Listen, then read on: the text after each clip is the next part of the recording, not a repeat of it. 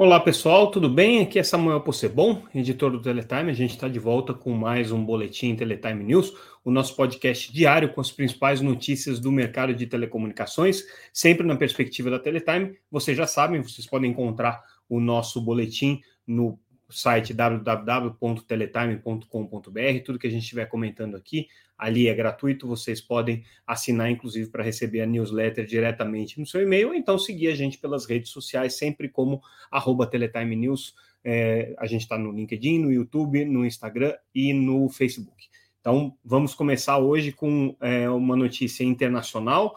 Uh, destacando aqui um, um, um, estudo que foi apresentado pela GSMA, que é a associação que reúne uh, as principais operadoras móveis no mundo. A gente sabe que tem um debate acontecendo já uh, há algum tempo com relação à assimetria entre o mercado de internet e o mercado de telecomunicações, no sentido de que eh, as empresas de telecomunicações reclamam que hoje praticamente toda a captura de valor é, da realidade digital, do mundo digital, dos novos serviços digitais, tem sido feita pelas empresas de internet, empresas como Facebook, Google, Amazon, é, Netflix e por aí vai, é, que não fazem o investimento na infraestrutura necessária para dar suporte a esses serviços, mas ficam com a maior parte da riqueza, vamos dizer assim, gerada por esse novo ecossistema, por esse ambiente é, de tantos serviços digitais que estão é, surgindo aí. E o interessante desse estudo apresentado pela GSMA é, é que ele, pela primeira vez, quantifica quanto que isso é, representa. Na verdade, ele já havia é, é feito um primeiro levantamento em 2015 e agora ele foi repetido. Esse estudo realizado pela consultoria Kearney é, apontou que é, o ecossistema digital hoje gera em torno de 6,7 trilhões de dólares em receitas considerando né, a atuação de todas as empresas globais aí nesse segmento. Né? Isso daí é mais do que o dobro do que você tinha em 2015. 2015, é, esse ecossistema girava entre 3,3 é, 3 e 3,3 trilhões de, de dólares em, em, em, em receitas. É, isso daí considera tudo, tá? Considera quanto que você é, tem de receita publicitária, quando você tem de receita com novos serviços, quanto que você tem é, de receita com venda é, de serviços de conectividade e tudo mais. mas o que, o que esse estudo aponta que é interessante é a participação do setor de telecomunicações. Se em 2015 ele tinha 18% desse bolo digital, vamos dizer assim, desse ecossistema digital, né? É, no ano é, passado, que é para quando esse estudo foi realizado, é, o, o, o, percentual do setor de telecomunicações caiu para 15%. Em contrapartida, o setor de internet, as empresas, as grandes empresas de internet, cresceram de 48% para 57% o total da sua participação nesse novo bolo digital. Então, o que esse estudo mostra é que, é, do ponto de vista é, da economia, do ecossistema digital, é, as empresas de telecomunicações estão ficando cada vez mais afastadas e as empresas de internet, as empresas nativas de internet, ganhando cada vez mais espaço. O problema é que, do ponto de vista da infraestrutura, quem continua investindo nisso são as empresas é, de telecomunicações que fazem o grosso do investimento na infraestrutura de conectividade que é necessária para dar suporte a todos os serviços. Como é que se resolve esse problema? Né? É, um dos caminhos que são é, apontados aí pelas empresas de telecomunicações, pela GSMA inclusive, é você criar medidas regulatórias que corrijam essa simetria, né?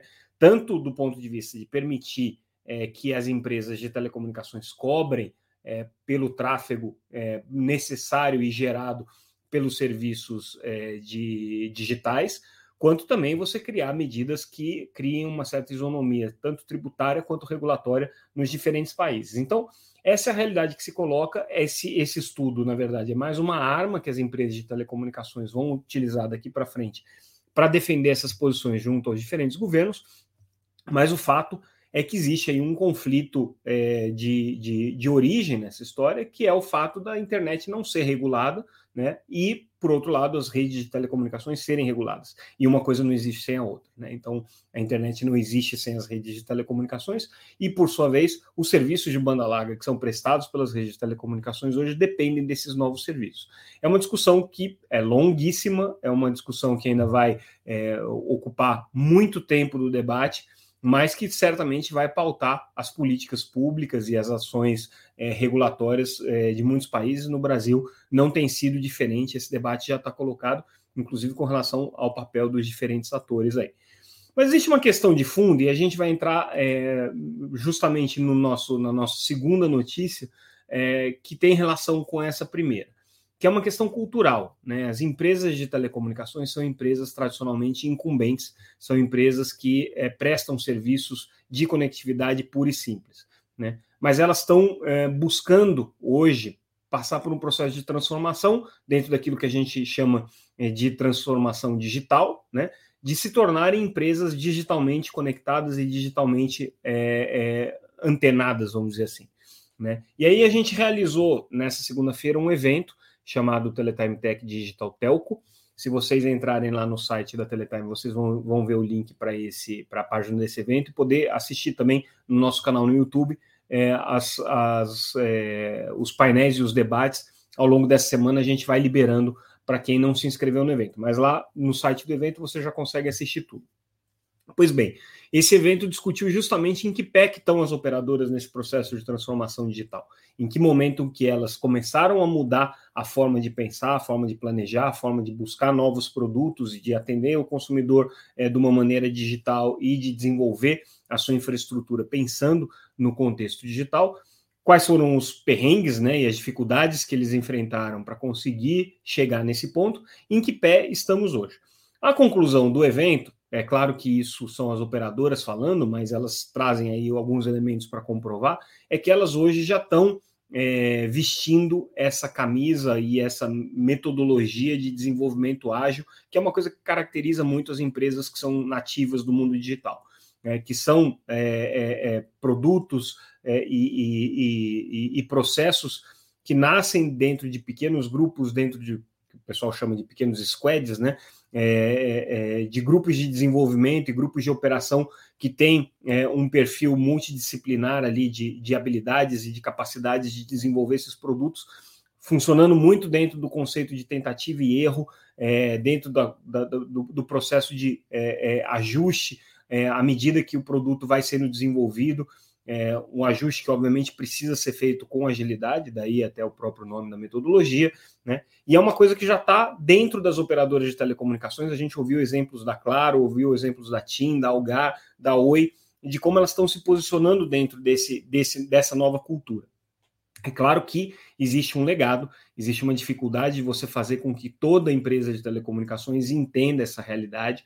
Não é um troço simples, as empresas de telecomunicações são, é, por natureza, é, é, empresas pesadas, grandes, né, que têm uma cultura de trabalho ainda muito ligada à oferta de serviços de telecomunicações que são é, intimamente ligados à rede é, que se oferece. Então, esse conceito de serviços que estão em cima de uma rede de banda larga é, que pode estar em qualquer lugar por qualquer operador, ainda não é um conceito muito sedimentado.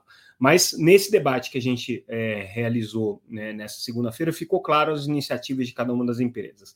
Inclusive algumas, como é o caso da Claro, por exemplo, hoje já conseguem desenvolver é, determinados, é, determinadas linhas de produto totalmente dentro desse princípio ágil. Então, se você olhar produtos como Claro Flex, e como, claro, Pay, são produtos que hoje têm sido desenvolvidos, segundo o Rodrigo Duclos, que participou do evento, ele é o, o, o responsável por essa área digital dentro da Claro, é, são, são produtos que já se desenvolveram dentro dessa metodologia.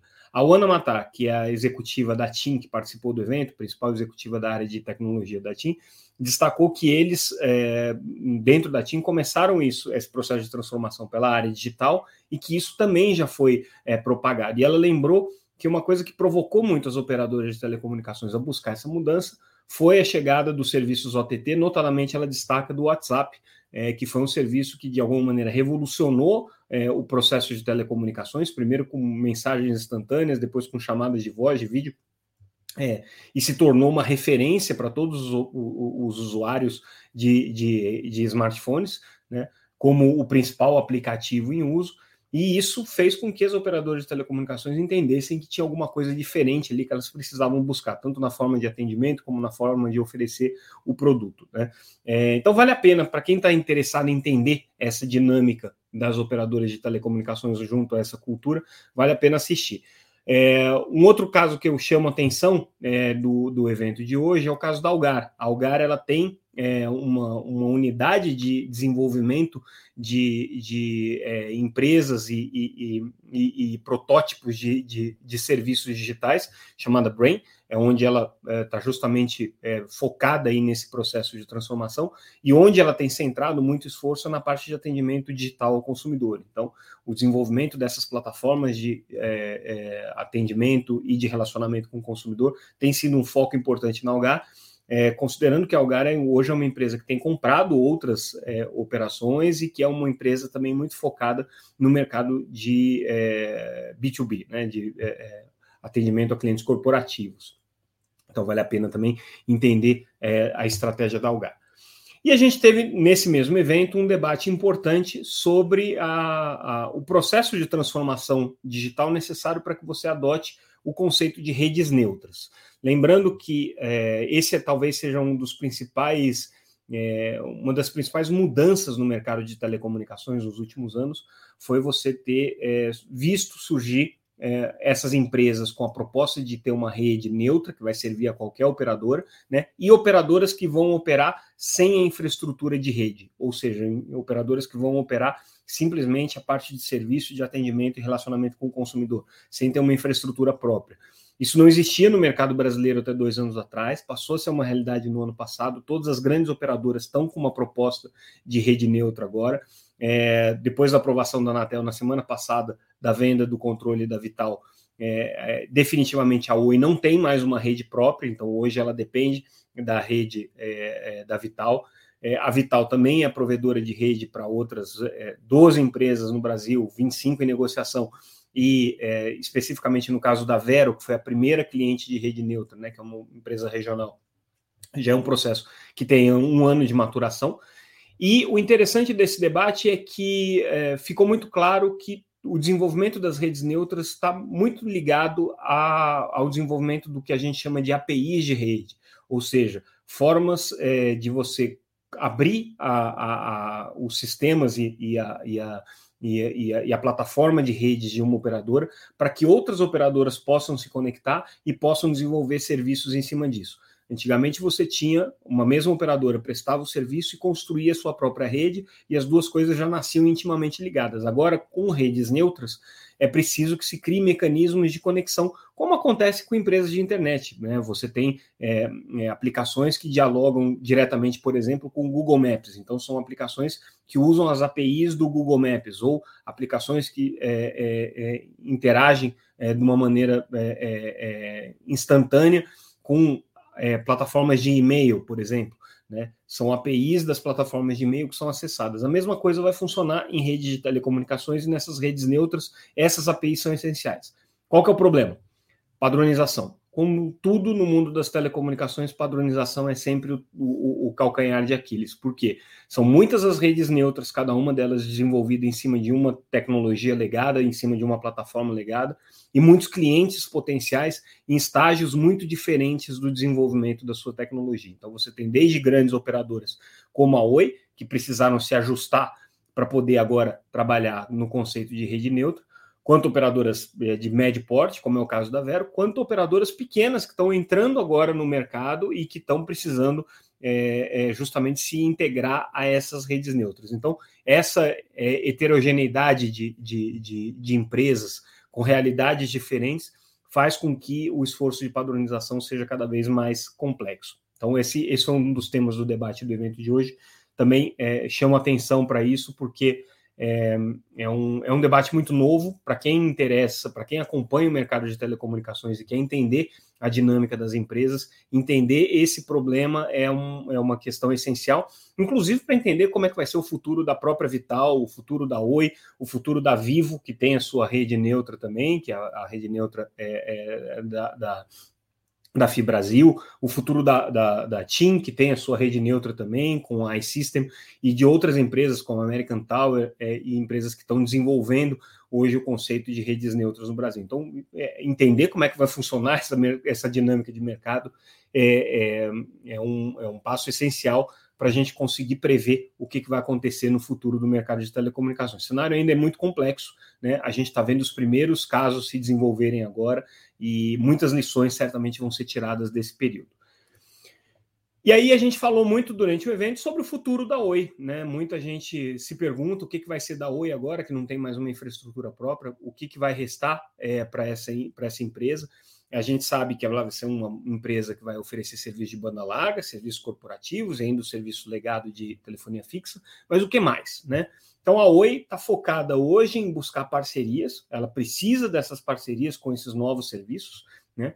Ela está se posicionando como um marketplace de serviços digitais, é isso que ela está querendo buscar. A gente não sabe se ela vai ter sucesso nessa estratégia, afinal de contas, existem muitos marketplaces que estão colocados aí no mercado, desde de aplicativos Android e, e é, iPhone, que já são por si só marketplaces, como outros marketplaces que vendem outros tipos de serviços, por exemplo, serviços de streaming, é, serviços de música, é, serviços é, de produtividade que já estão colocados também em, em, determinados ambientes e que a Oi vai ter que capturar. O que os executivos da Oi colocaram? A gente ouviu dois executivos muito importantes nesse processo, nesse evento. Participou é, o, o CIO da empresa, então o responsável pelo, pelo, pela parte de TI, e também participou do nosso evento, é o responsável pela parte de estratégia do evento, tanto o Rogério Takarayanagi, que é, que é o, o, o executivo estratégico, é, quanto o, o, Ricardo Drummond, que é o executivo da área de TI, é, pontuaram isso. A busca dessas parcerias hoje é o grande desafio da Oi, é a forma que ela precisa encontrar é, de desenvolver novos produtos. Ela não vai poder ficar só na oferta de conectividade, ela vai ter que ir além dessa oferta de conectividade. É, é uma empresa que durante os últimos anos ela, ela gastou muita energia no processo de cisão das suas operações, então ela não teve, é, talvez, capacidade de se dedicar ao desenvolvimento dessas parcerias como ela deveria ter se dedicado, mas é, a partir de agora que ela já tem é, todos os ativos segregados, vendidos e uma estratégia mais definida, é, esse vai ser o grande, o grande desafio da empresa: desenvolver produtos na área de produtividade, na área de B2B, mercado corporativo, é, na área de entretenimento, é, na área de é, é, acessibilidade, enfim, todas as áreas em que a Oi pode agregar um pouco mais de valor aos seus produtos, e isso aí foi o que a gente é, discutiu hoje durante o evento. A gente falou também muito de inteligência artificial, né? E esse foi um ponto destacado pela Huawei dentro do processo de transformação digital. Tem esse componente da inteligência artificial que as operadoras ainda exploram um pouco. À medida que elas migrarem as suas infraestruturas e as suas redes é, para nuvens, e é uma, um processo que já está acontecendo com todas as operadoras, é, a migração é, também para uma cultura de uso da inteligência artificial passa a ser mais relevante. Né? É, então, a gente vai começar a ver esse processo aqui no testemunho da Huawei durante o nosso evento. A gente também tem é, a questão sempre da, da, da, da, da segurança da informação, da segurança dos dados, que também foi um ponto destacado por todas as operadoras e pela F5, que é uma empresa da área de segurança que participou do evento também, como é fundamental nesse processo de transformação é, esse, esse, essa preocupação com questões de segurança, afinal de contas, está se falando essencialmente de dados. Mudando de assunto, é, é, Cidade do Rio de Janeiro publicou hoje a sua legislação, o seu decreto que, que regula a sua legislação para a instalação de antenas. É um marco importante. A gente já tinha falado sobre é, a lei de antenas do Rio de Janeiro, que também foi muito, muito comemorada pelo setor de telecomunicações. É uma referência na forma é, que os municípios têm tratado esse problema da infraestrutura. E hoje a lei finalmente foi regulamentada então, ela traz aí alguns dispositivos importantes né, para o desenvolvimento da infraestrutura de telecomunicações. Vai ser aqui um ponto é, é, essencial para o desenvolvimento, principalmente do 5G.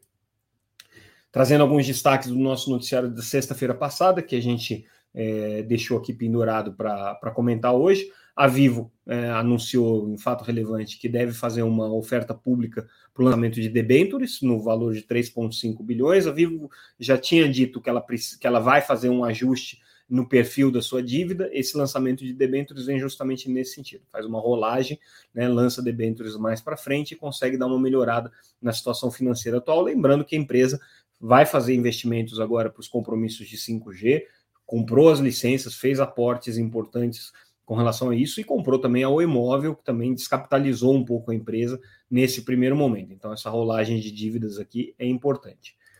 Um outro anúncio que foi feito na sexta-feira passada é a Telefônica, né, que é o, a holding é, que controla a Vivo aqui no Brasil, anunciou a contratação do backhaul via satélite da OneWeb para operações na Europa e na América Latina.